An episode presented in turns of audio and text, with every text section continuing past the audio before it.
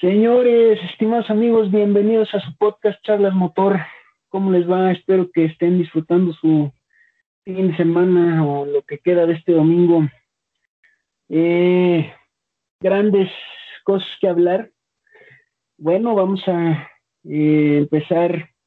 El podcast se va a dividir así, señores, indie, noticias y vamos a dejar una previa para lo que viene del Gran Premio Mónaco, que pues bastante interesante, aunque debo confesar que no es una de las pistas que a mí más me, me agrada, ¿no? Pero para todo ello vuelvo a saludar como siempre a mis compañeros de panel virtual, empezando como siempre por las damas. Marianita Jiménez, ¿cómo estás? Concha, muy bien, pues me da mucho gusto saludarte a ti, saludar a Rod y saludar a todos los que nos están escuchando.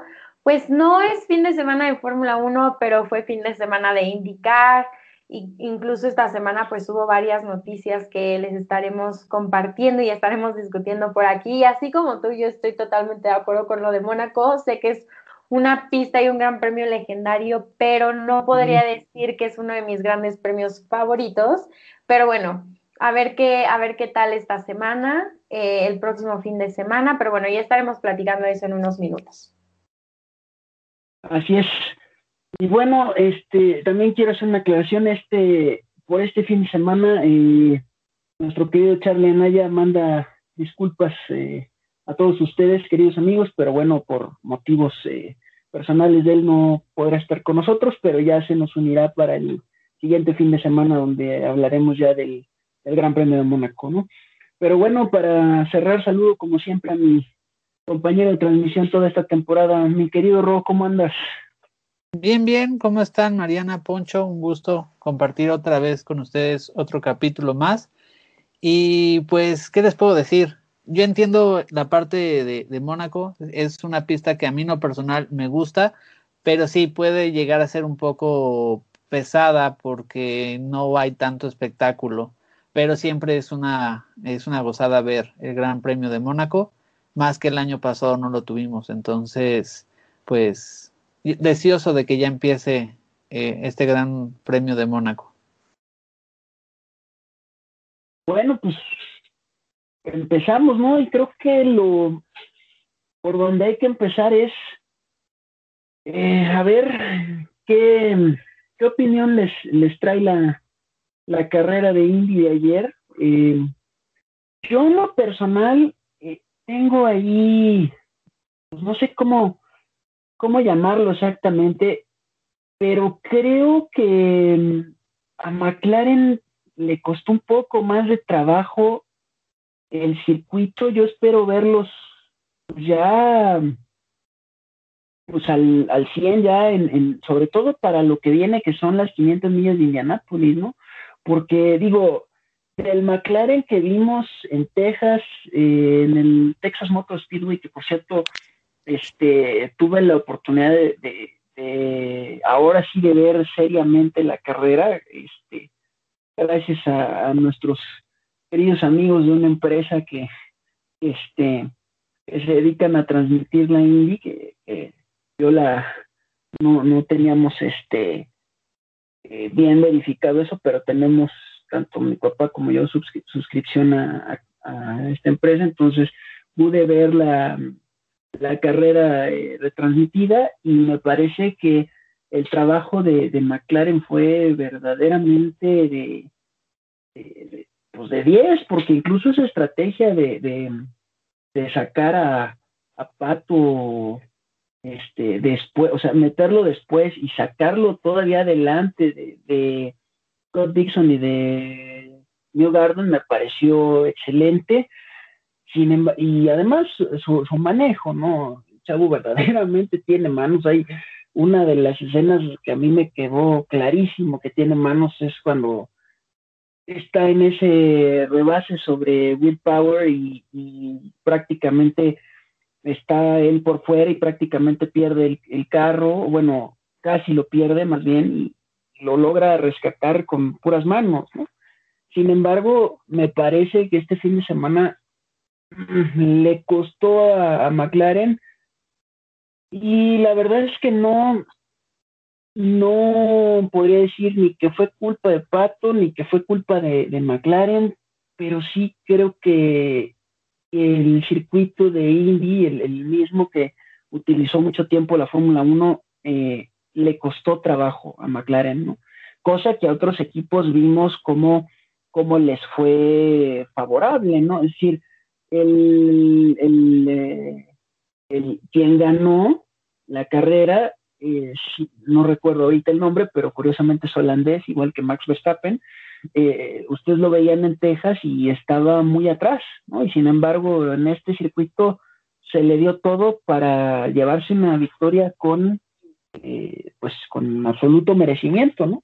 Y ya como tercera mención, pues creo que, creo que es Román Grosjean, ¿no? La, la mención, porque arrancó en pole, pero lo veías atrás, lo veías presionando, cosa que a mí me parece que en los últimos años que estuvo en la Fórmula 1 ya como que había perdido esa parte, cuando menos esa es la, visión global que yo tengo. No sé cómo, cómo hayas visto tú, Marianita, o Ro, quien, quien guste. Rod, que Rod de su opinión. y al último yo. pues, pues miren, yo le puedo decir que la verdad es que la sorpresa, y yo me animé a ver la carrera por lo de Grosjean, la verdad es que yo no tenía planeado ver la carrera, les soy muy sincero, pero cuando vi que la pole position la había conseguido Grosjean, me dio mucho gusto y ya me di la tarea de, de, ver la carrera. Me dio, me dio un poco de lástima de que no haya podido rematar el fin de semana ganándola, pero me dio mucho gusto eh, ver a Grosjean eh, arriba, sobre todo por lo que había pasado de su accidente en Fórmula 1 y él en sus declaraciones lo decía, es como volver a nacer como piloto, el poderte sentir otra vez competitivo, entonces me dio mucho gusto. Eh, la carrera, la verdad, eh, McLaren siempre rodó atrás. Eh, para esta carrera, McLaren puso los tres coches, bueno, puso a los dos coches de siempre más de Montoya. Y a Montoya también le costó mucho trabajo. De hecho, Montoya en todas las prácticas y clasificaciones estuvo atrás y Montoya lo decía, es simplemente yo sé que llevo mucho tiempo fuera, pero no podía hacer más. el coche no, da, no daba para más. Y sí, uno voltea a ver a Pato y, Pato siempre rodó atrás. Entonces, esperemos que, que, no sea así. Curiosamente, en las prácticas que hubo hace como tres semanas, si no me equivoco, para las 500, pero ya el óvalo, eh, Montoya hizo muy buenos tiempos, Pato hizo muy buenos tiempos. Entonces, yo espero que para la carrera del 30 eh, podamos ver un McLaren distinto. Y, esa carrera va a ser muy importante porque pues Montoya está buscando la triple corona como lo hacía, bueno, que para él no es tan importante porque ya ganó la, la Indy eh, dos veces, si no me equivoco, pero estaría súper bien que un piloto que lleva en retiro eh, algún tiempo de Indy llegue y la pueda ganar. Eh, pero yo creo que para las 500 ya de óvalo, McLaren espero que sí esté más competitivo y mi esperanza es, es las pruebas que vimos hace dos, tres semanas. Y, la carrera bien, la verdad es que lo que les quería decir es que en estas carreras que ha habido de Indy, nadie, no se ha repetido ningún ganador, entonces eso nos habla también de la parte competitiva. Y justo también han, han ganado eh, pilotos muy, muy novatos. Eh, ganó Pato, que pues es joven en la categoría. Ganó a Alex Palau, que es eh, español, de, creo que es de Barcelona el muchacho. También es su segunda temporada, si no me equivoco. Y también este muchacho que ganó, creo que es su tercera temporada, pero es la primera vez que gana, si no me equivoco. Entonces estamos viendo que una es una temporada de Indy, pues, donde de todas las carreras hemos tenido distintos ganadores. Entonces, la verdad, es, es un año competitivo y está muy, muy parejo motor Chevy, motor Honda. Entonces, a mí me gustó. La verdad es que creo que hace años que no veía, pero no años, siempre veo la Indy 500, pero así una carrera que no sé 500 de la puta, pues yo creo que sí ya tenía años de no verla y ayer, ayer la, la vi. Entonces, pues la verdad es que no, no decepciona la Indy. Eh, eh, siempre es espectáculo, entonces quedé, quedé muy satisfecho y les recomiendo mucho la aplicación. La aplicación está muy padre de, de Indy para que la puedan seguir las carreras. No, totalmente de acuerdo contigo, Rod. Pues al contrario, no decepciona, sino que todo lo contrario. Me parece que estamos viendo una de las temporadas de indicar más emocionantes de los últimos años y eso también lo mencionaba Pato Howard hace unos días. Es la quinta fecha, si no mal recuerdo, y todos han tenido ganadores diferentes. O sea, Scott Dixon, Pato, Alex Palou, Colton, Colton Herta, Rinos VK, y creo que eso eh, pues augura una temporada súper emocionante para la IndyCar, pero pues obviamente también muy competitiva y eso no le va a poner las cosas fáciles a McLaren, que me parece que todos pues quisiéramos ver a McLaren campeón, ¿no? O sea, ha tenido años muy difíciles en la Fórmula 1 y ver que se coronen en la IndyCar sería algo increíble, ¿no? Y pues obviamente más tomando en cuenta que hay un piloto mexicano en el equipo. Y yo creo que fue un fin de semana muy difícil para Pato, pero pues lo vimos la semana pasada o hace dos semanas, no, no, hace dos semanas, lo bien que le fue en el óvalo de Texas y esperemos que eso sea... Eh, pues una buena señal de cara a las 500 millas de Indianápolis. Em, me parece que también tener en el equipo a un Juan Pablo Montoya es algo bueno, pues porque me parece que Pato puede aprenderle mucho a un Juan Pablo Montoya que con toda la experiencia que él tiene. Entonces, pues esperemos que para McLaren en los próximos 15 días se venga algo bueno y también estoy totalmente de acuerdo, Rod, en que la sorpresa del fin de semana fue Roman Grosjean. Me parece y creo que es muy bueno. No sé si se dieron cuenta, pero en redes sociales, sobre todo en Twitter, ¿no? Todo el tiempo estuvo en tendencia la indicar el fin de semana, ¿no? Desde que Roman se lleva la pole position, eh, no logra ganar, pero bueno, se queda con el segundo puesto. Y creo que es muy bueno porque eso está haciendo que aquí en México la gente esté volteando a ver un poco más. La indicar y es un poco lo que hablábamos hace unos días de la importancia que tiene esta categoría y de lo importante que es que los medios de comunicación y que a la gente que le guste el automovilismo le empiece a dar más enfoque a esta categoría, pues porque al final es una de las categorías más importantes del mundo y porque hoy en día tenemos a un piloto como Patricio Howard que pinta para poder hacer, romper los récords de un Adrián Fernández, incluso de aspirar a ser campeón. Y hace unos días eh, él en conferencia de prensa eh, le, le, preguntaba yo que si él creía que tenía, o bueno, él ve la posibilidad de poder ganar este año el campeonato y él dice que sí, que cree que es posible, pero obviamente la competencia está muy dura y todo va a ser, eh, va a depender en qué piloto esté al frente, pues la mayor parte de la temporada, ¿no? Y como lo decía hace un momento, eh, hasta el momento todos han sido eh, ganadores diferentes en todas las fechas, entonces me parece que va a estar muy competida, pero esperemos que para la Indy 500 pues venga algo interesante para el mexicano, algo interesante para McLaren, porque también es curioso, me parece que a Pato le está yendo mucho mejor que a Félix, su compañero de equipo. Los dos tienen un estilo de manejo completamente diferente, pero Félix es un pilotazo. Entonces, pues habrá que esperar a ver cómo se va desarrollando la campaña, apenas estamos empezando, pero pues viene la carrera más importante del año y ojalá, ojalá tengamos campeón mexicano. Yo, mi opinión es que a Pato lo vamos a ver arriba en Indianapolis.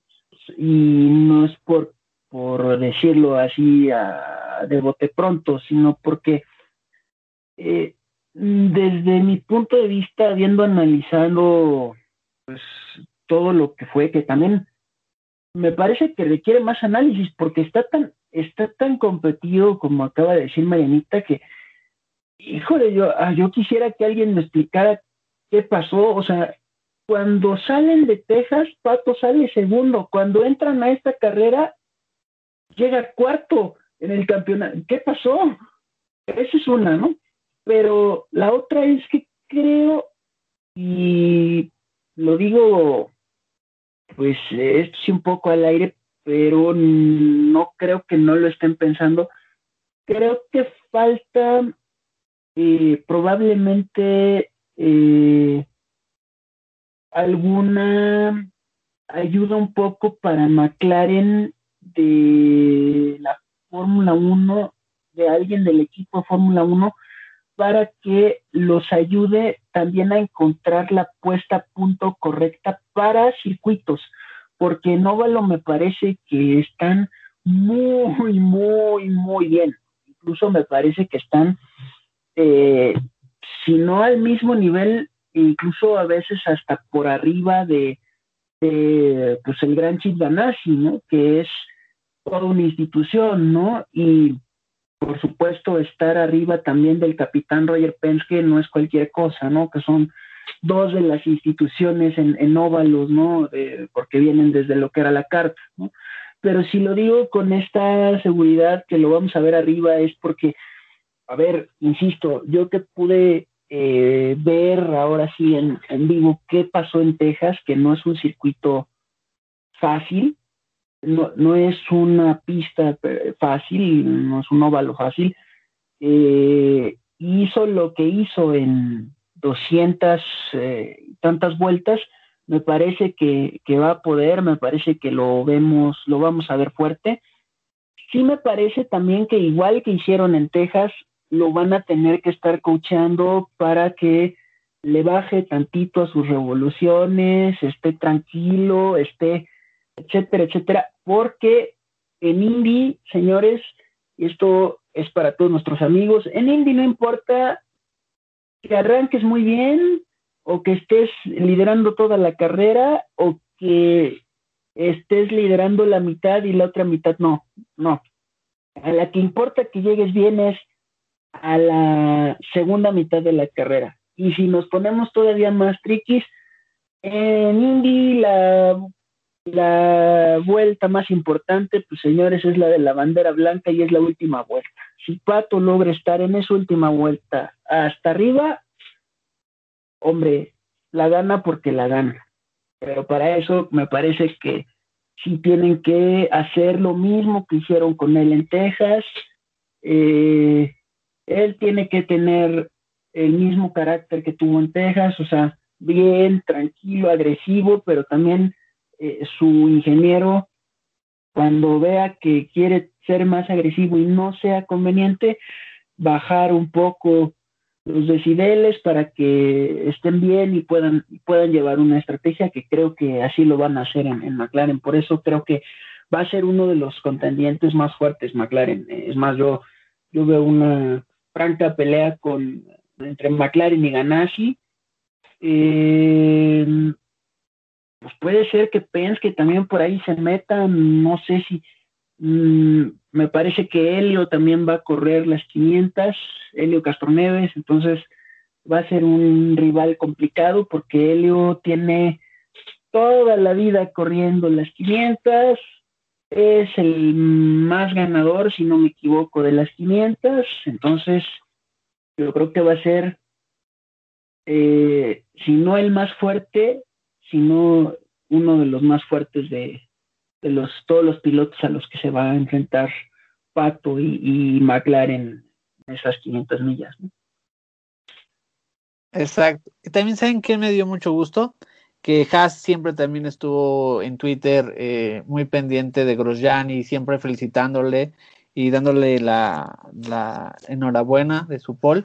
Eso también me gustó mucho porque habla de esa relación y la verdad habla también de lo que era Grosjean en Haas. A lo mejor nos daba la impresión de que Grosjean estaba peleado con, el equipo, pero creo que Grosjean salió bastante bien y, me gustó esa parte de que el equipo siempre estuviera pendiente de Grosjean. Entonces, ese también es una cosa que, que me dio mucho gusto de, de Grosjean. Y la otra parte es que el año pasado a Pato le fue bien en, Indy. Entonces, esperemos que, que, pues sí, que mejor que la pueda ganar y si no la puede ganar, que quede muy arriba y que sean puntos muy importantes para el campeonato para que no, no se le escape y, pueda estar en franca lucha con, con, los demás. Entonces, pues ya deseando también que llegue la, las 500, el 30, si no, es el 30, ¿verdad? No, si no me equivoco.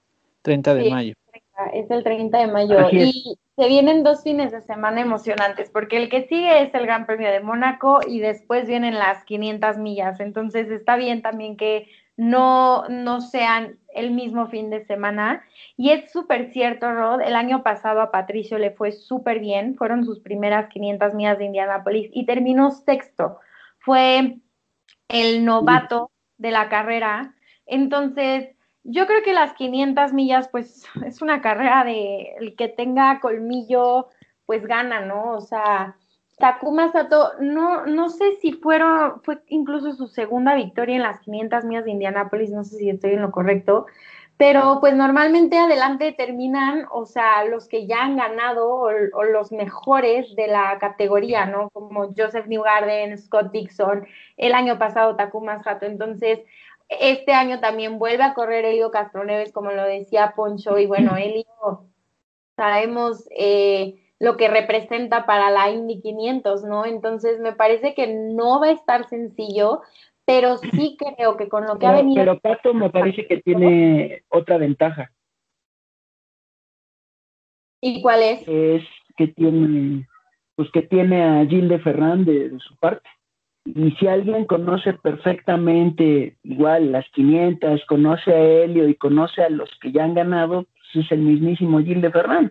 Porque él mismo, o sea, si Helio va a correr, ya sabemos que Helio va a estar arriba, pero también si, si del otro lado en el equipo está Gil de Ferran, pues también él que fue piloto estoy casi seguro que le va a decir a Pat, tú tranquilo y vete encima y vete encima. Ya lo vimos en Texas, por eso no, yo no dudo que pueda.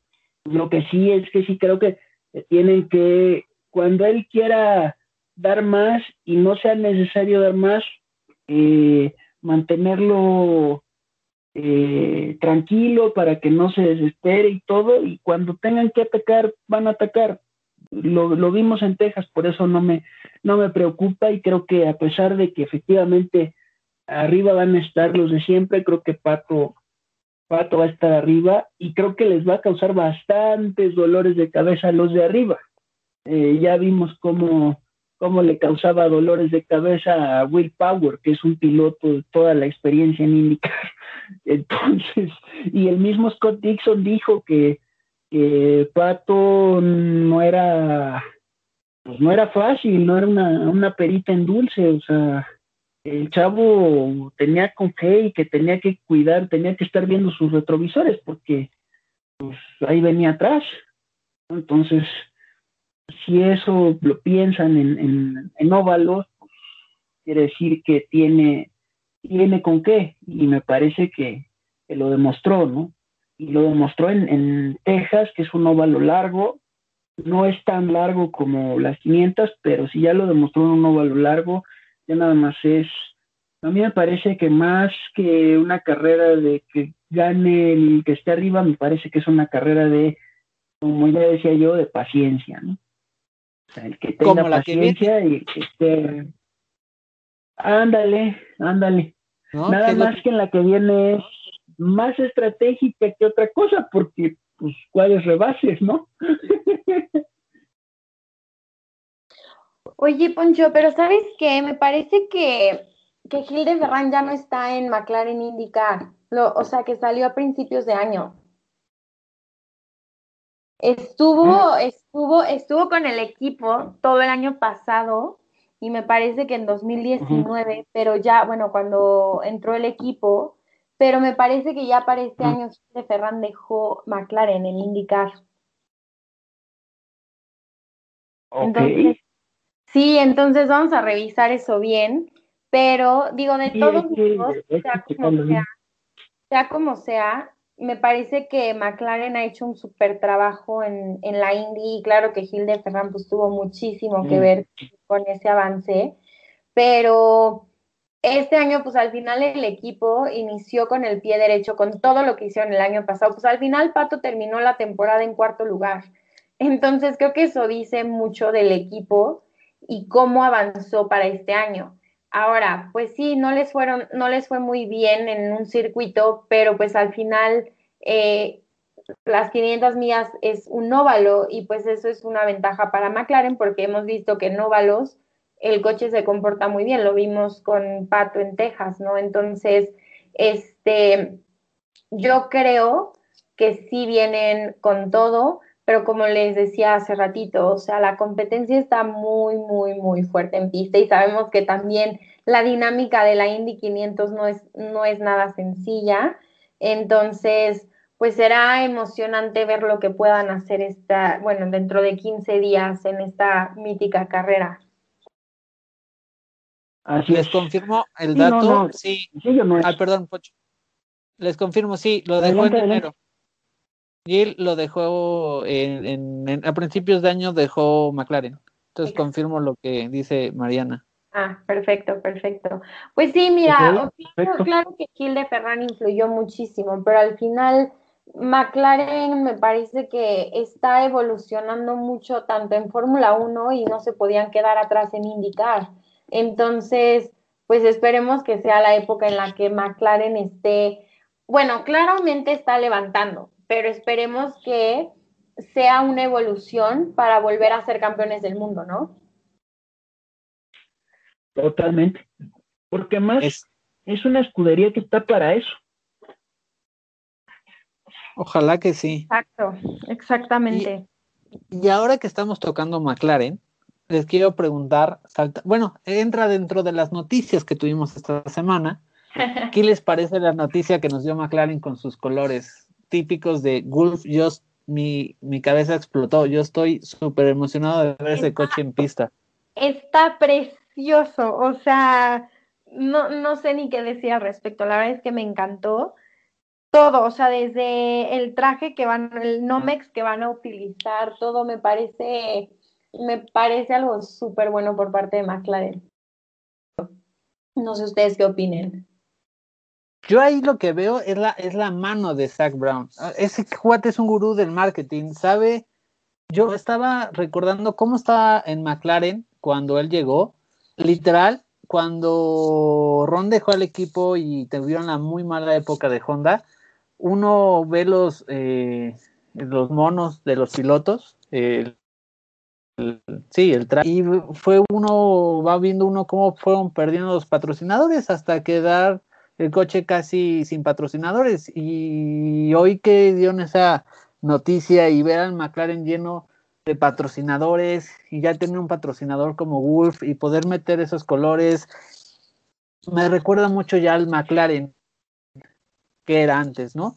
Entonces, la verdad me da muchísimo gusto ver esa recuperación de McLaren y, verlo en esa parte de patrocinadores y ya poder volver a esa parte que siempre hacían algo especial en Mónaco. Antes, si no me equivoco, siempre ponían diamantes en los cascos o en el, en el morro del coche. Entonces, me recordó mucho a esa vieja época de McLaren, a la buena época de McLaren. No sé, ¿tú qué opinas, Poncho? A mí, a mí la verdad es que no me sorprende. Eh, a ver, voy a explicar el por qué. Eh, porque, pues realmente Gulf fue pues, la única marca que no se salió de patrocinar a McLaren. Esta marca tiene patrocinando a McLaren desde 1968. Y antes, no me, Voy a confirmar el dato, pero si no recuerdo mal, antes patrocinaba a Gorney, al equipo de Dan Gorney. Eh, un, tiempo, finales de los 50, principios de los 60, hasta que se fue con McLaren desde 1968 hasta la actualidad. Eh, y la verdad es que yo me hubiera, me gustó, me gustó, incluso me gustó más que la, que la actual. ¿eh? De hecho, era lo que yo me esperaba de, de McLaren en, su presentación de, para la temporada. Y pues a mí díganme, yo firmo donde sea con tal de que se quedaran así, porque me parece que luce mucho más el, el carro y no solamente es que luzca mucho más, sino que ya no, eh, deja, deja a un lado esa monotonía, ¿no? De, de, un año verse de una manera y al año siguiente verse de otra. Por más que esto haya sido una, una evolución del mismo carro, como fue en caso de todos, sí me parece que, en el caso de McLaren mm, le faltó más a la livery, eh, digo, comparado por ejemplo con Alpine, con Aston Martin, con Alfa Romeo, con el mismo Williams, ¿no? Que intentaron cosas nuevas. Me parece que esta hubiera sido una, una livery muy buena para toda la temporada. Me gustó eh, porque incluso recuerda a pues al, alemán, ¿no? Eh, esta livery de Wolf eh, había sido utilizada también por los alemans, por los prototipos. Me parece que Porsche también las utilizó en los 50, 60, ¿no? Para, para sus carreras también, ¿no? Entonces, digo, es una marca que ya todo el mundo o, la gran mayoría conoce en, el automovilismo, entonces qué bueno que ya esté tomando la relevancia que realmente Wolf merece, ¿no? Porque, eh, digo, es una marca mítica, ¿no? Y verlo así, eh, realmente me gustó, sí me, me, pareció buena la decisión. Eh, y, puede ser, sí, también una parte de marketing de Zach Brown, pero eh, a mí me parece más que fue como un homenaje, ¿no? A, esta sociedad tan larga, porque es, la sociedad más larga en cuanto a patrocinadores de la Fórmula 1, ¿no? De, porque, insisto, viene desde 1968 para acá. Entonces, bien por McLaren, bien por Wolf. Eh, y bueno, nada más falta verlo en pista, a ver cómo, cómo se ve. Eh, porque me parece que van a lucir más en pista, ¿no? Sí, la, la verdad es que la relación Wolf-McLaren eh, lleva muchísimos años, pero eh, creo que sí es la primera vez, bueno, muchos años en la época de Ron también nos eh, patrocinador como tal era Móvil 1 de, de, todos los lubricantes y todo. Entonces la parte de que ya ahora Wolf, ahora sí ya esté presente en, en el monoplaza y ya dejando la parte de resistencia, la verdad es que yo ahí sí, yo quiero destacar la mano que tiene Zach para levantar el equipo y cómo regresó a, McLaren a, por, todos los patrocinadores que, pues es que se fue TAG, se fue Móvil, se fue Santander, ¿qué más será mítico de McLaren? Eh, Vodafone. Vodafone, que era desde la época de Alonso, eh, John, la del, ¿cómo se llama? La de la bebida, John Player el whisky o qué es, sí, así se llamaba. Eh, Johnny, ¿Mande? Johnny Walker. Exacto, Johnny Walker. Johnny Walker. ¿No se acuerdan de ese anuncio que salían en un portaaviones con el monoplaza? E, era, fantástico. Sí, cómo no, cómo no.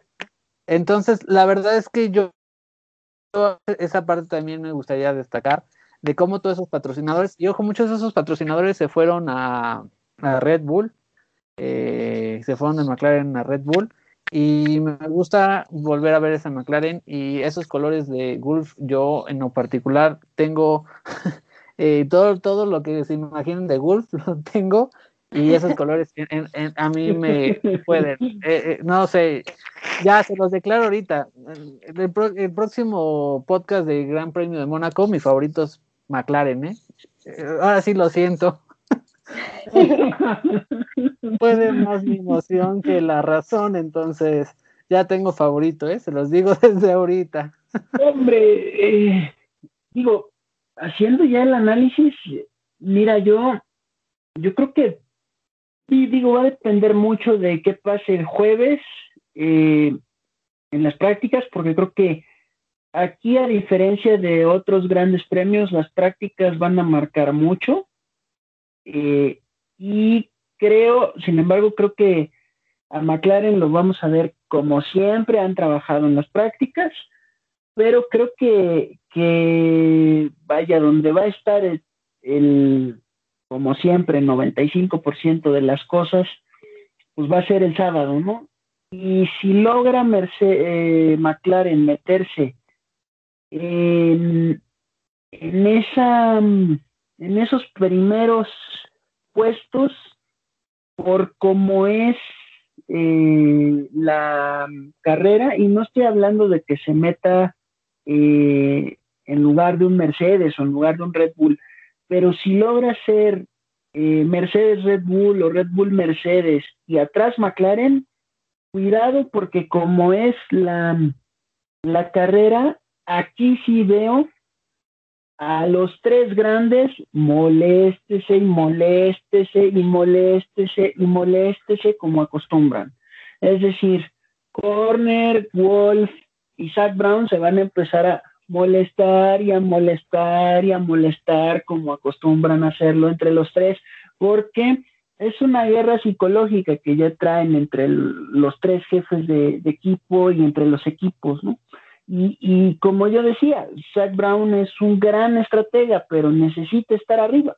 En esta pista me parece que si logran en clasificación estar arriba, aguas con la estrategia porque en el caso de Toto Wolf ya no nada más se va a tener que preocupar por, por Christian Horner, me parece que Zach Brown también lo va a estar moleste y moleste, como ya digo, y también Horner, si Red Bull logra estar adelante, tiene que tener cuidado porque McLaren y Zach Brown también lo van a molestar, entonces va a ser, me parece, una, una batalla estratégica entre tres, y cuidadito porque también se pueden meter ahí a, la, a molestar el tío Matías Binotto y Ferrari, que también ya sabemos que Mónaco es una pista que a Ferrari también se le ha dado, eh, no últimamente, pero sí es una pista que, eh, que se le da. ¿Y tú, Mariana, cómo lo ves? ¿Cuál es tu perspectiva de, del Gran Premio de Mónaco? ¿A quién visualizas adelante? Pues miren, um, creo que es difícil hacer una predicción. para mí, hasta el momento, por mucho que Red Bull con Max Verstappen, no tanto con Checo, haya demostrado poderle dar pelea a Mercedes, aún sigo creyendo que Mercedes está por encima de cualquier otro equipo. Entonces, yo sí pongo como favorito, favoritos a los Mercedes, a Luis Hamilton en este caso. Sin embargo, pues todo creo que recae mucho en la, en la calificación, al ser una pista en la que es muy difícil rebasar. Me parece que es una pista en la que tienes que ser muy fino en tu manejo, porque con tantito que te pases, con tantito que traces mal, puedes terminar con el muro, ¿no? Entonces, yo creo que ahí, por ejemplo, Max, me parece que su estilo de manejo es, es, es muy agresivo, mientras que Luis Hamilton me parece un poco más fino. O sea, es, eh, digamos que Max es más dado a cometer errores que, que Lewis Hamilton. Entonces, en este momento creo que yo pondría a Lewis Hamilton por, por encima de, de, Max Verstappen y de Valtteri Bottas y de Checo, pero eh, también pues sé que la carrera pasada no fue muy fuerte para los McLaren, sin embargo, eh, ahí están, sobre todo Lando, pero en este caso, bueno, Daniel ya también tiene una victoria en Mónaco.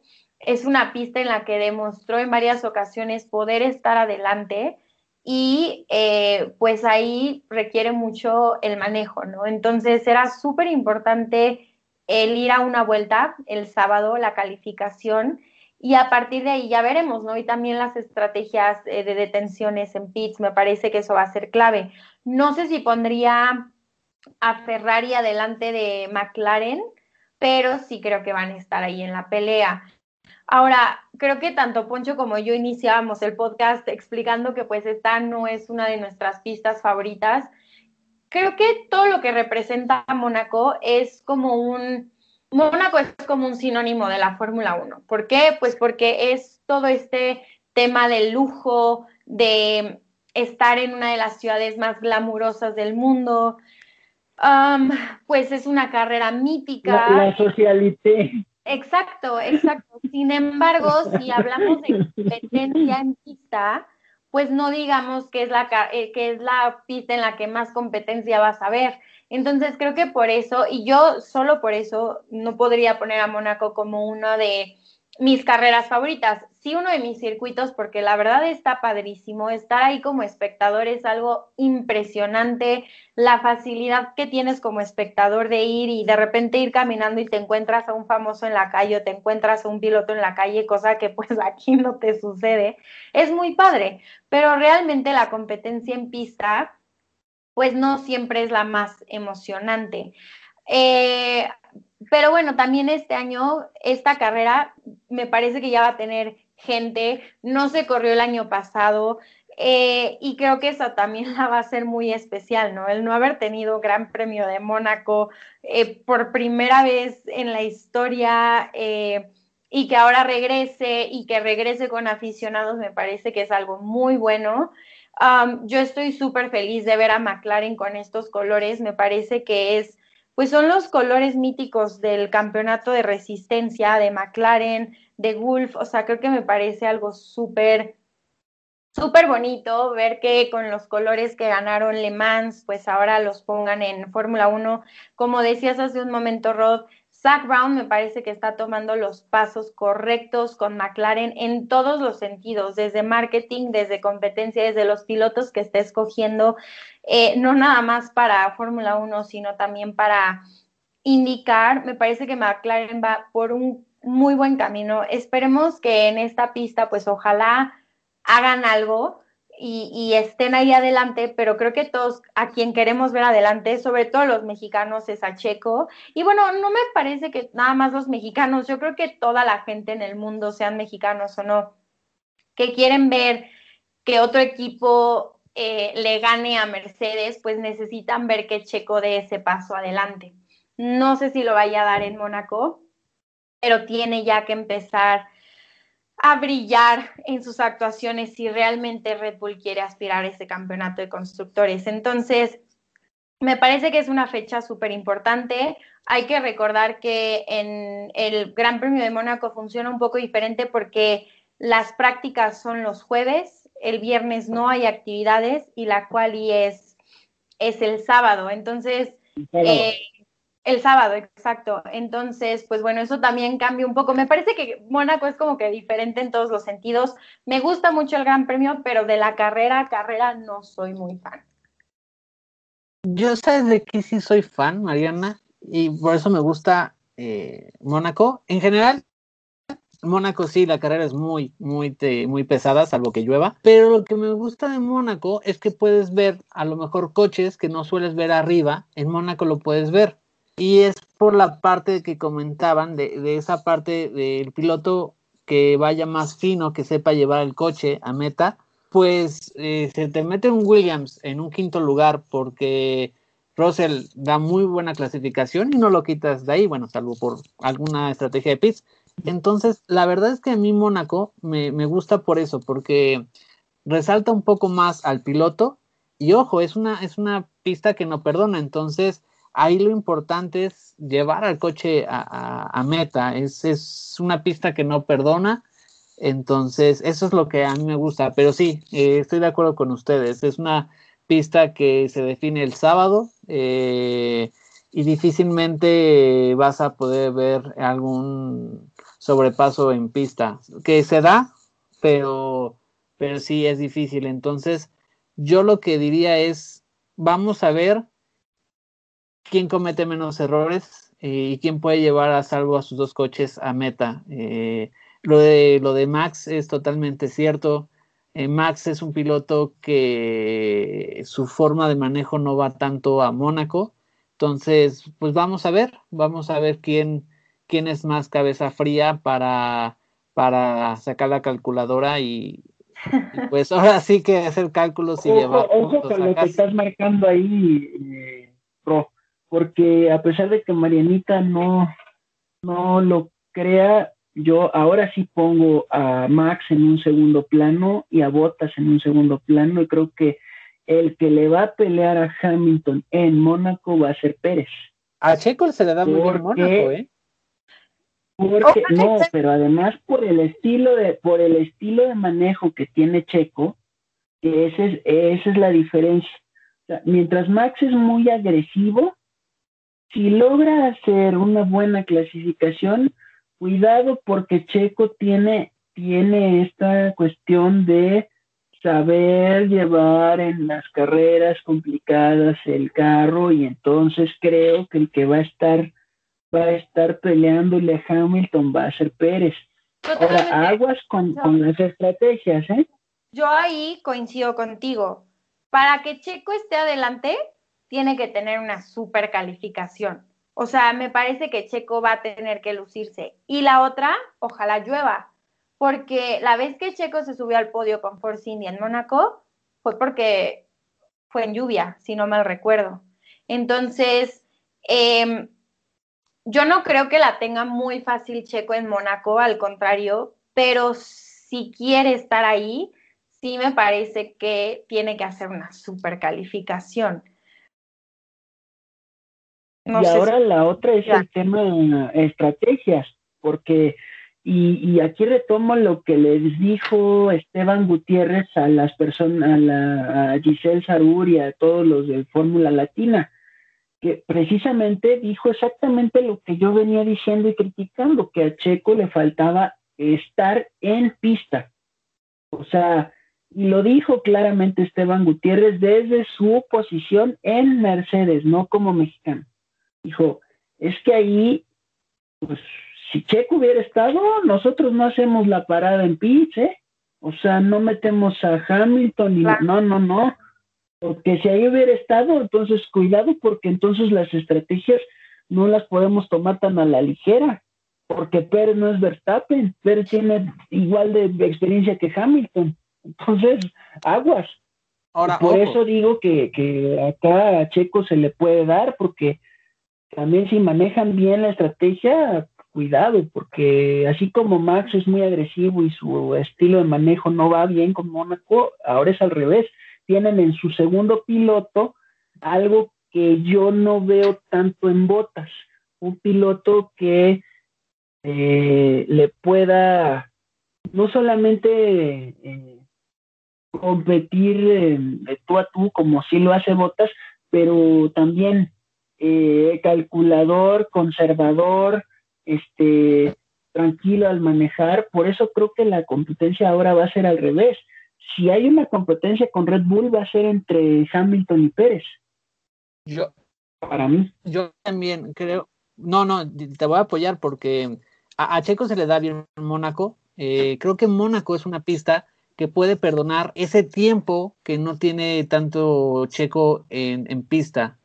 Eh, Mónaco suele ser una pista muy que pones en círculo en tu calendario y yo creo que si Checo logra eh, clavar bien desde los primeros libres esa, esa parte con el coche, sentirse a gusto, porque también es importante, tienes que sentir a gusto para poder arriesgar y sacar esas milésimas en Mónaco. Pero si Checo lo clava eso, yo creo que para Checo puede ser Mónaco una pista que le dé la confianza. Y ojo que puede, eh, por lo general, eh, me acuerdo mucho del Gran Premio 2007. Eh, creo que Mónaco fue la, la pista donde rompió relaciones Lewis-Alonso y, ojo aquí, ¿eh? si Checo da el golpe en la mesa en, Mónaco eh, y pone a raya a Max, también puede ser un golpe muy bueno para, para Checo, para, para poder plantar cara en Red Bull, mostrar sus cartas. Y yo creo que sí, yo creo que Checo, en mi pronóstico, como, como yo lo vería, es creo que puede estar por arriba de Max a ver, eh, no, a ver qué pasa porque Max, eh, Max es Max y también nos puede sorprender, pero yo creo, yo creo que Checo sí podría dar la sorpresa. Eh, y pues, como les digo, lo importante de Mónaco es sacar los mayores puntos y no volverse loco. si ya estás en un quinto lugar y no ves para dónde, es no arriesgar tanto y sumar. yo creo que eso va a ser la tendencia de Mónaco desde mi punto de vista. Es no volverte loco y, sacar calculadora y a sumar. pues respecto a lo que decías, Poncho, de las declaraciones de Esteban Gutiérrez, eso fue algo que había dicho Christian Horner desde el fin de semana pasado, desde hace dos semanas, eh, del Gran Premio de España. Y Horner dijo, o sea, necesitamos desesperadamente que Checo esté en el grupo de adelante, porque si él está ahí, no le damos la opción a Mercedes de que haga las estrategias que tuvieron y que implementaron en España. Entonces, esa gran diferencia que había con Checo, esa gran diferencia que había con Leclerc, con Botas, pues claro que le dejan totalmente la puerta abierta a Luis Hamilton para salir montar neumáticos frescos y volar. O sea, entonces ahí me parece que es un trabajo en equipo, no nada más es que Checo se, acople al coche, sino que también Red Bull tiene que mejorar sus estrategias en cuanto a Checo. Ahora, ahí les va. Me parece que también, eh, bueno, esto es una opinión súper personal, pero mm, les voy a poner el ejemplo de Patricio Howard y Félix Rosenqvist. Félix es un superpiloto y lo demostró en los años anteriores en la IndyCar. Sin embargo, me parece que Pato se acopla más al McLaren que Félix y cada uno tiene un estilo de manejo completamente diferente y el setup que pone Pato al setup que pone Félix son completamente diferentes porque sus estilos de manejo son diferentes. Ahora, no sé si, si esto es lo que esté pasando, por ejemplo, con Checo y qué es lo que posiblemente también pasó con Alexander Albon y con Pierre Gasly. Max Verstappen, si somos objetivos, cuando él llegó a, Red Bull, llegó a ganar una carrera y creo que fue el Gran Premio de España en, no me acuerdo hace cuántos años, creo que fue en 2015. Si 2016. No, 2016, exacto. Y, y él luego, luego se adaptó al, Red Bull. Ahora, ni Pierre ni Albon pudieron hacer lo mismo y a Checo le está costando mucho trabajo. Me parece que tanto Checo como Max tienen un estilo de manejo completamente diferente y a lo mejor por el estilo de manejo que tiene Max, se está adaptando, bueno, él se adaptó mejor al coche y puede manejarlo y llevarlo al límite, porque también eso fue lo que Checo dijo. O sea, Max lleva años manejando el Red Bull él le saca el 110% al coche, eh, lo lleva al límite, mientras que yo estoy en un proceso de adaptación. Ahora, no sé si el estilo de manejo de Checo se adapte a un monoplaza como es el Red Bull.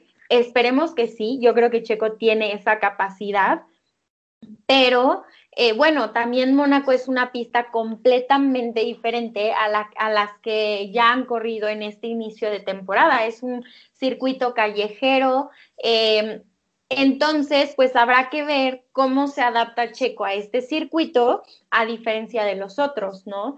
Em, no sé si ponerlo adelante de Max Verstappen, pero yo creo que, que bueno, Checo ya lo ha demostrado en Mónaco, desde la GP2 lo que hacía. O sea, creo que es un circuito que le, que le sienta bien. Sin embargo, habrá que verlo ahora con el Red Bull.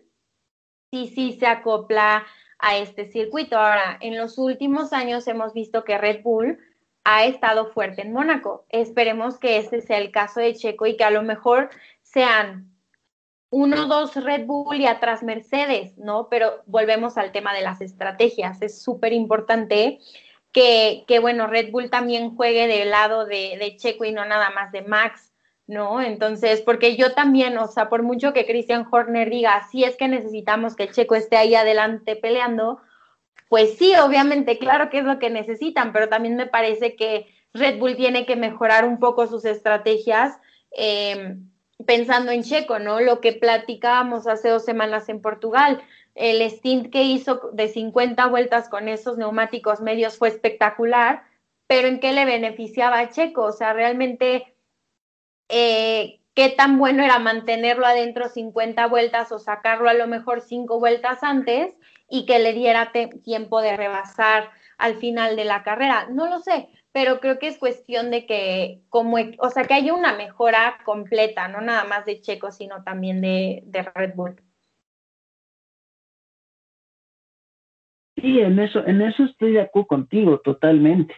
Pero, eh, a ver, y este es otro, otro punto que, que, me gustaría tocar, a ver qué opinan, ¿no? Que es, eh, sí, nos estamos yendo mucho ahorita con Red Bull, y, pero también en Mercedes ya empezaron a tener problemas y que creo que los van a tener el resto de la temporada, que es, eh, a mí por las declaraciones que yo vi, Botas ya se cansó, ¿eh?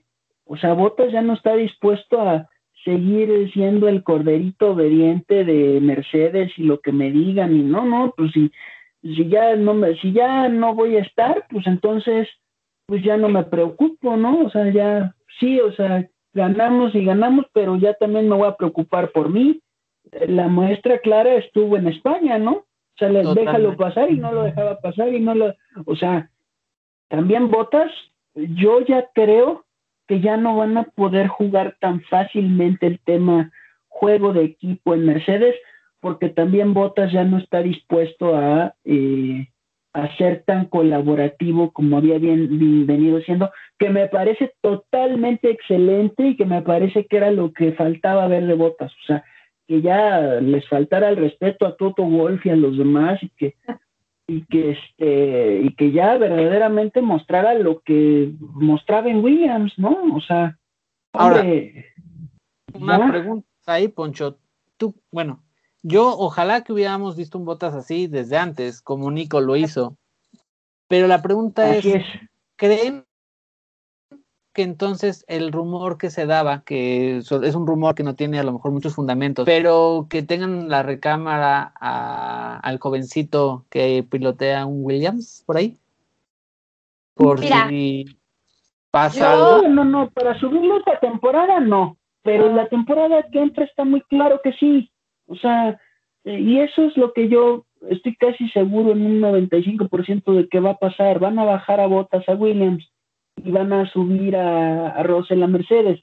Entonces, si Botas ya tiene en mente esto por toda esta rumorología y todo lo que se ha venido dando, pues ya también ha de haber dicho, eh, pues si no voy a estar el año que entra, pues mejor me empiezo a preocupar por mí, porque si ahorita tengo un carro que me puede ayudar a ser campeón, pues ahora sí me preocupo por pelear yo también el campeonato y punto y se acabó, ¿no? Porque también, y, lo vimos, ¿no? Eh, también, a ver, ¿por qué Botas eh, perdía los campeonatos? Pues porque también siempre se enfocó mucho en ayudar a, a Mercedes y no era tanto como Nico de voy a ayudar a Mercedes, pero también voy a ganar yo. No, él siempre estuvo pensando en el equipo. Creo que hasta ahora en el Gran Premio de España vi un Botas donde realmente volvió a ser el Botas de Williams pensando en él y no me importa y le voy a ir a pelear y aunque me digan que lo deje pasar, no lo voy a dejar pasar hasta dentro de un rato, pues ¿por qué? Y si quiere que le cueste trabajo y eso está bien, me parece totalmente justo. Totalmente, o sea, digo, porque si también le vas a poner las cosas fáciles, pues ya estamos como entonces, como en Ferrari, cuando el famoso déjalo pasar de, de Austria del 2001 con con Rubiño y, y ¿no? Y yo lo he dicho, aunque soy tifoso, pero eso me pareció verdaderamente nefasto y aberrante y todos los eh, adjetivos que ustedes quieran ponerle, ¿no? O sea, no, puede ser, también. ¿Ibas a comentar algo, Mariana? También, ¿verdad? es que ese, ese tema me parece pues algo delicado, porque yo, yo creo que la posición en la que estaba Nico Rosberg y la posición en la que estaba Valtteri son completamente diferentes. Para empezar, Nico llegó a, a, Mercedes cuando estaban desarrollando el equipo con Michael Schumacher y, y, Nico estaba en una posición diferente. También me parece porque pues es alemán y yo creo que también Mercedes quería ver a un, a un campeón alemán con Mercedes, ¿no? Entonces, eh, me parece que también por eso las cosas le, favorecían un poco a Nico. Claro, cuando llegó Luis Hamilton, que ya era un campeón del mundo y que Nicky Lauda lo llevó porque le dijo a dijo en Mercedes, ustedes quieren ser campeones del mundo, traigan a Luis Hamilton y vean lo que ha hecho Luis Hamilton. Claro, Nico Rosberg logró su campeonato eh, y qué bueno, pero yo creo que Valtteri jamás llegó a estar en, o jamás ha estado en una posición como la en la que estaba Nico Rosberg, que al final Nico tenía mucho apoyo por parte del equipo. Eso es en mi opinión. Ahora, Valtteri me parece que le ha funcionado muy bien a Mercedes, porque Valtteri es un tipo que no ocasiona problemas, que no ocasiona problemas ni afuera de la pista ni dentro de la pista. Y eso ha ayudado a que Mercedes sea campeón de constructores y que, a Luis, y que Luis Hamilton haya sido campeón. O sea, claro que Valtteri Bottas ha influido muchísimo en los campeonatos de Luis Hamilton.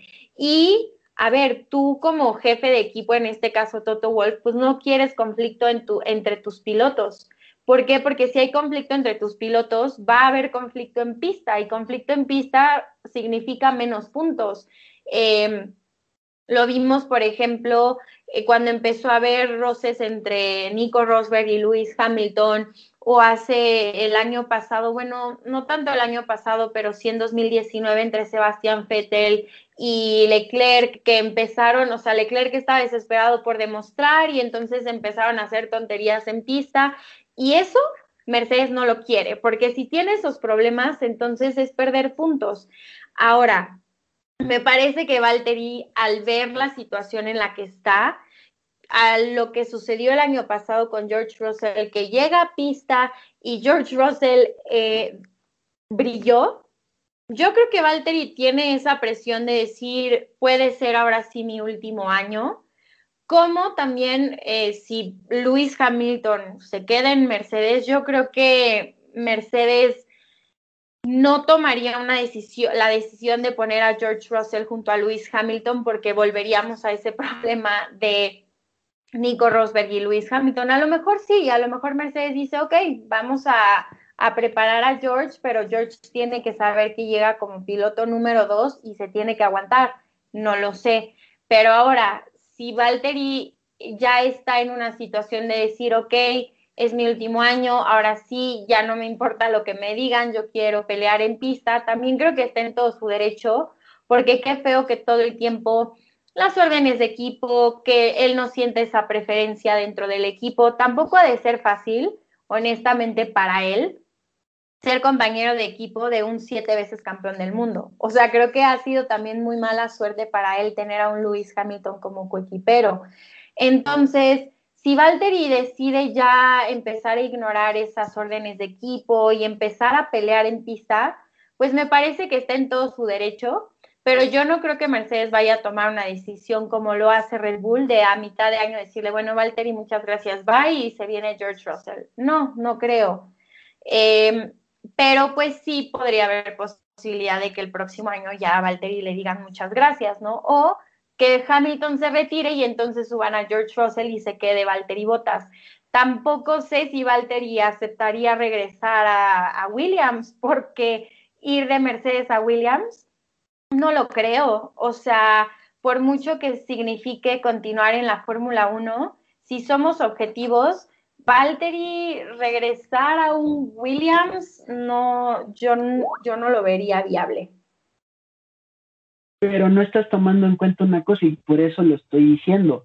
Porque eh, sí, todo el mundo nos estamos yendo con... Pero me parece que el año que entra todos están igual que todos, ¿eh?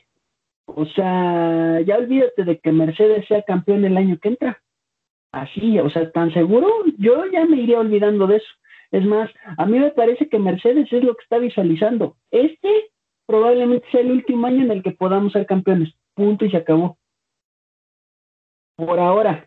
¿Por qué? Porque nadie sabe qué va a pasar con las regulaciones del año que entra. Por eso yo me atrevo a decir que sí pueden tomar ese riesgo de vamos a subir a Russell y vamos a bajar a Botas, si Hamilton no se retira, vamos a bajar a Botas a Williams para que entonces él, que es un gran iniciador de proyectos, como es Botas, y lo demostró ya con Williams una vez, como ahora todos estamos parejos, pues ahora inicia el proyecto él con Williams.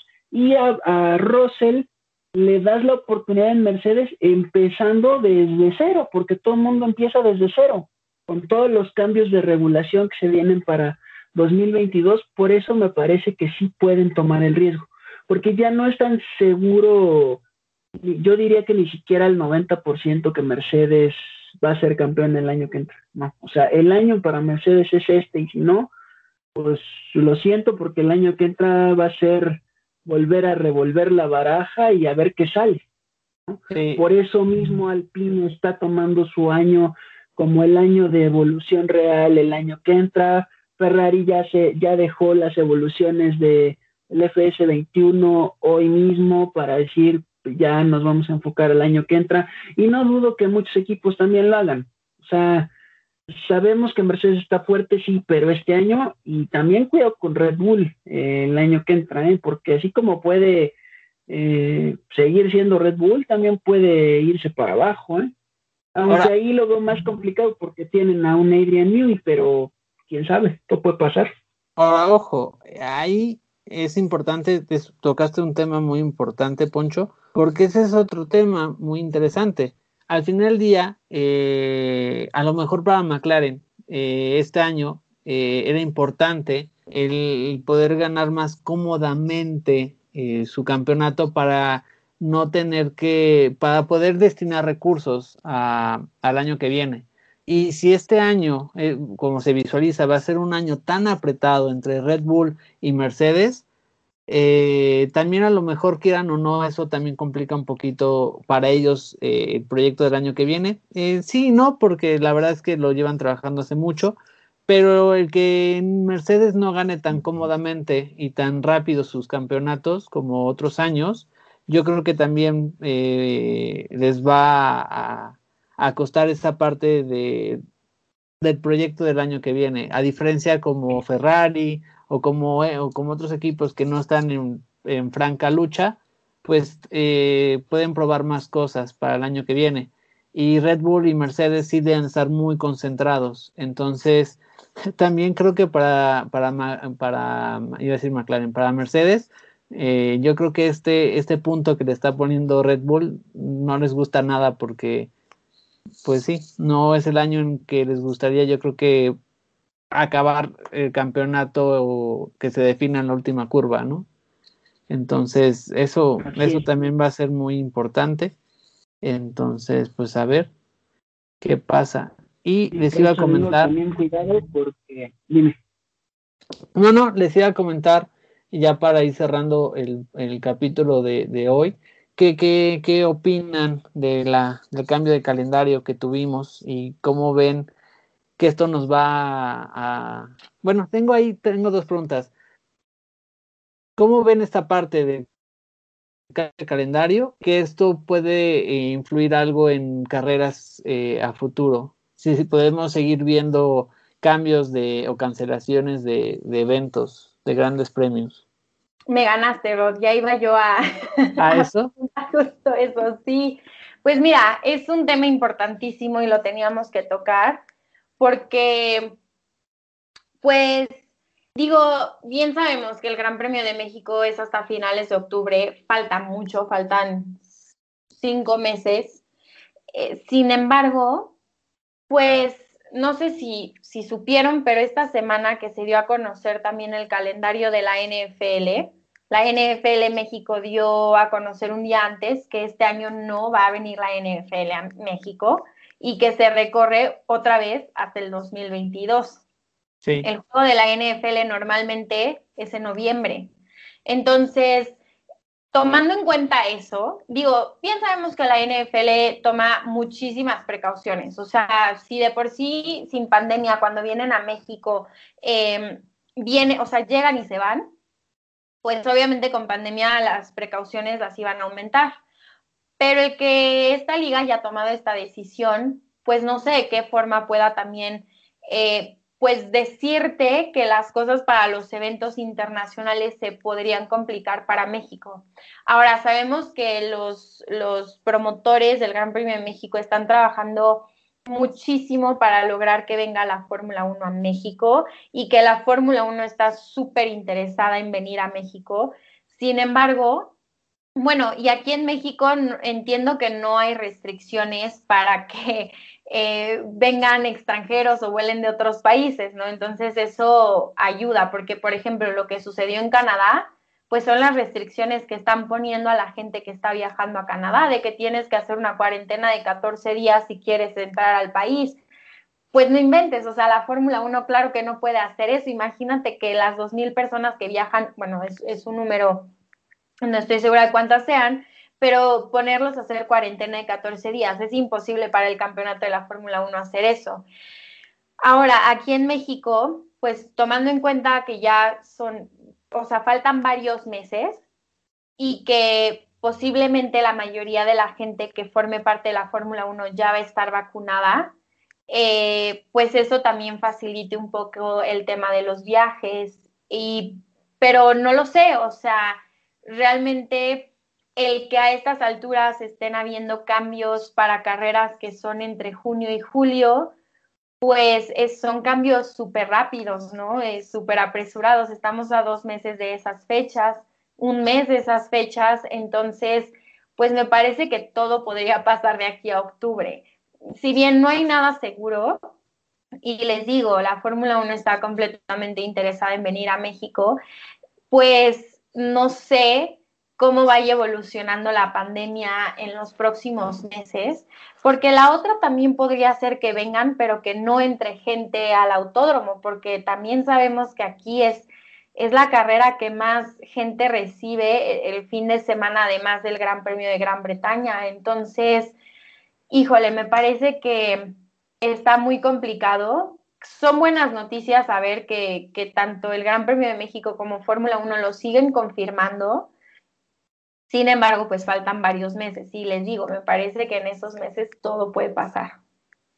Pero ahí sabes que, Mariana, yo, yo te puedo decir que era de las personas que yo veía claro que no se iba a dar el Gran Premio de, de México, pero en la ecuación creo que también está muy importante cómo está Estados Unidos. Y yo creo que el año pasado, el, eh, una de las partes por qué no se dio nada en América era porque Brasil estaba muy mal, México estaba muy mal, pero Estados Unidos estaba también. Y si ahorita contamos que ya, la verdad es que Estados Unidos ya abrió bastante bien y lo vimos con la pelea del Canelo y esta semana ya que... No, entonces eso puede apoyar. gente en las 500 millas también. Exacto, entonces yo creo que ahí puede ser un, un algo que nos ayude eh, a, pues, México, esa cercanía. no lo sé, Rod, porque Brasil no está muy bien, México está muy bien. Entonces, pues en una de esas hacen el viaje a América únicamente para Estados Unidos o hacen lo que en Austria, ¿no? Que van a haber dos carreras en Austria y que a lo mejor sea fecha doble en Estados Unidos, porque ahí sí se me haría ilógico que teniendo ya Estados Unidos súper avanzado en el tema de las vacunas, que ya están teniendo eventos masivos como fue la pelea del Canelo, que digan, no, no vamos a Estados Unidos. No, ahí sí no creo que la Fórmula 1 se arriesgue a hacer eso. Claro que puede ser positivo y decir, ok, si ya vamos a Estados Unidos, pues vamos a México, pero todo dependerá de cómo de cómo esté México, porque si en Canadá lo hacen eh, a mediados de año y viajan al, al país, bueno, al continente americano solo para ir a Canadá, podrían hacerlo con Estados Unidos. Sin embargo, esperemos que el hecho de que Estados Unidos esté muy bien ayude a que México este, pues que así se lleve a cabo el Gran Premio de México. Es lo que todos queremos, la verdad, pero... Yo les pongo, yo les pongo otra cosa sobre la mesa. O sea, todo el mundo está diciendo, no, a lo mejor no vienen a México, pero ¿y si realmente se hacen, o sea, y si realmente a donde no vienen es a Brasil, pero lo que hacen es dos carreras en Estados Unidos y se recorre México para la fecha donde estaba Brasil, Sí, pues bueno, no sé, a lo mejor también podría darse eso. Ahora, también tenemos el ejemplo de la Fórmula E. Se pone de acuerdo, exacto, pero además, si se pone de acuerdo Fórmula 1 México y Fórmula 1 Estados Unidos de, ok, te cedo la fecha que yo tenía y yo me quedo con Brasil, o sea, con la fecha de Brasil, porque, o sea, si ven que Brasil no se puede ir, pues se pueden poner de acuerdo, ok, haz dos carreras, la tuya y la que era mi fecha, ahí mismo Dos carreras ahí y yo me quedo con Brasil. ¿Y, y por qué no tomar como pasó el año pasado, que hubo varias pistas en Italia? A lo mejor, y sería muy atractivo, si México se llega a caer por, por la situación de la pandemia, yo creo que México es, es en México. Estados Unidos es, es muy atractivo por, por una, porque tiene varias pistas. Entonces, no, visual, no visualizarían ahí un, un regreso de Fórmula 1 a la pista de Indy y tener eh, Indy y, la, y Austin? Puede ser, pero yo no lo veo cayéndose a México. Yo lo veo más bien, si Brasil se cae, entonces a lo mejor sí. Eh, hacer dos fechas en Estados Unidos, ¿cómo no? Yo vería más viable que sean dos fechas en el circuito de las Américas.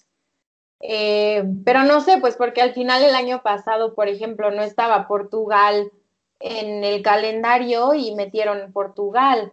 Eh, no estaban varias pistas de Italia y las metieron, o sea, de último momento. Entonces, no sé si el circuito de Indianápolis tenga las regulaciones actuales para albergar a la Fórmula 1 eh, así de inmediato. No creo que es un, dato que podríamos revisar, pero, este, pero si las tiene, pues ¿por qué no? Pero sí creo que sería más viable decir doble fecha en Austin. Pero, pues no sé, creo que todavía es temprano para, para decir si sí se podría cancelar el Gran Premio de México, ¿no? Claro que es una posibilidad, porque hay que ser objetivos y ver cómo está el tema de la pandemia, pero pues yo creo que hay que ser positivos y pensar que, que se va a poder llevar a cabo, que vamos a ir, a ir avanzando con lo de las vacunas. La verdad no quiero entrar mucho en el tema de la vacunación en México, pero pues esperemos que sí sea una realidad, porque también ya México lo necesita, o sea, no, no, no podemos seguir cancelando los eventos eh, internacionales que tenemos, que es algo que, que ayudan mucho al turismo aquí en México, pero, este, pero pues bueno, también hay que ser, o sea, responsables. Y si la pandemia en México no cesa o bueno, la situación del coronavirus no mejora en México, pues qué tan viable sería, vuelvo a lo mismo, a lo mejor podría venir la Fórmula 1, pero que no haya aficionados, no lo sé. Y me parece que ha de ser un reto enorme para el Gran Premio de México esta situación, pero yo sí creo que están trabajando muy, muy, muy, muy fuerte para que sea una realidad el Gran Premio de México 2021. Ojalá que sí. Y también aprovechando, eh, depende también de nosotros eh, y, y, todos los que nos escuchan. Si quieren Gran Premio de Fórmula 1, hay que seguirnos cuidando eh, y, no tomar las vacunas como la parte de ya se superó y ya no nos cuidamos. Entonces, si quieren un premio de Fórmula 1, hay que seguir, eh, hay que seguir cuidándonos, ¿no? Pues sí, si queremos vivir las días normales, hay que seguir cuidándonos, punto. Exacto. Así es. Pero yo ahí eh, pues no estoy tan de acuerdo con Marianita porque para mí yo creo que vamos mucho mejor que, que, por ejemplo, Brasil. O sea, en Brasil sí verdaderamente, cuando menos que yo sepa, ahí sí verdaderamente no se ha hecho nada y eso es verdaderamente terrible, ¿no? Aquí con todas las carencias que puede haber o lo que sea, pues se va avanzando, ¿no? En cambio en Brasil sí lo veo complicado porque verdaderamente ahí sí no, no se ha tomado nada de precauciones, ¿no? No, por eso te digo, esperemos que para...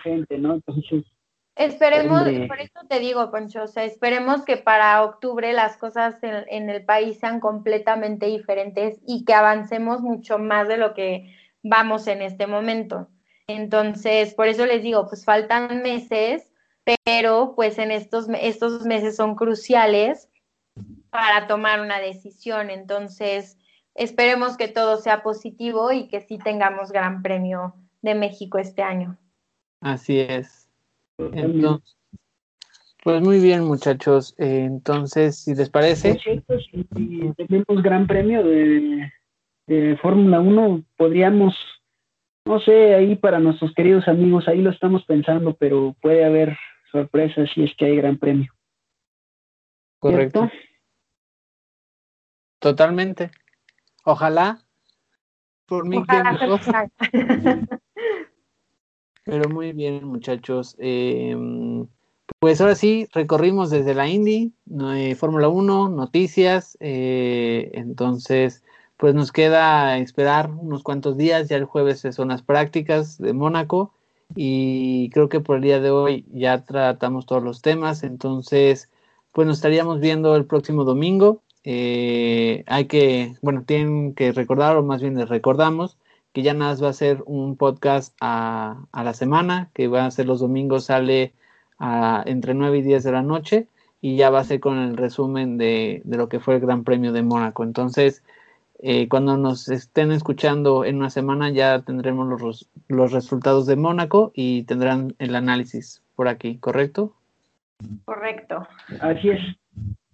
Entonces, pues muy bien, muchachos. Eh, muchas gracias. Eh, Poncho, muchas gracias. Mariana, muchas gracias. Eh, Carlos ya se une la próxima semana. Ya estamos los cuatro. pues esperemos que tengamos mucho de qué hablar y que el Gran Premio de Mónaco nos deje muy buen sabor de boca. Totalmente, esperemos que sí, pues, esperemos que un podcast emocionante el próximo domingo. De mucha discusión. Eso sería que entonces que la carrera fue muy emocionante. Totalmente. Ojalá. Aunque ya recordamos, como dijimos Marianita y yo al principio, no es una pista que quede mucho eso, pero eh, pueden haber cuestiones climáticas que ayuden y algunas otras cosas. Entonces, pues realmente quién sabe, ¿no? Eh, habría que ver también eh, condiciones el jueves, aunque del jueves al sábado va a ser muy drástico el cambio, eso también hay que tenerlo claro para Mónaco, pero bueno, pues ahí, ahí les dejamos al costo, ¿no? Lo que, lo que viene, ¿no? Que es eh, Mónaco. y bueno, pues estaremos al habla y al análisis de todo ello el, próximo domingo. Eh, obviamente, como ya no son los tres días, pero eh, pues se va a tener el análisis de todo, ¿no? Eh, prácticas, clasificación y bueno, lo que, lo que fue la, carrera en sí, ¿no? así es como me parece que podría estar dividido el, podcast, ¿no? Le doy rápido les doy rápido los horarios para que la gente lo tenga. Eh, recuerden, práctica 1 y 2 es el jueves 20 de mayo. Práctica 1 es de 4 y media de la mañana a 5 y media de la mañana. Práctica 2 de 8 a 9 de la mañana. Práctica 3 eh, ya es el sábado 22 de 5 a 6 de la mañana. Clasificación de 8 a 9 y la carrera el domingo 23 a las 8 de la mañana para que tengan los horarios. Buenísimo. Muchas gracias. Pues muy bien. No, gracias a ustedes. Eh, pues ahora sí, Poncho, ahora sí danos la salida. Vámonos. Bueno, pues como ya dijo Ron, señores, aquí la dejamos por hoy. Se me cuidan y se me comportan, por favor, porque es domingo, estamos en pandemia. Y pues mañana hay que laborar. Marianita, un gusto como siempre. Un gusto volver a estar con ustedes este domingo. Y pues nos vemos, bueno, nos escuchamos la próxima semana. Así es. Mi buen Robo, como siempre, un gusto. Y pues la semana que entra a ver qué, qué nos depara Mónaco. Igual un gusto eh, compartir otro capítulo más con ustedes. Y pues sí, esperemos que Mónaco sea una de esas carreras que quede anotada en la historia de la Fórmula 1. Así es. Pues lo dicho, señores, hasta aquí la dejamos por hoy. Se me cuidan. Saludos, bye. Un abrazo, bye.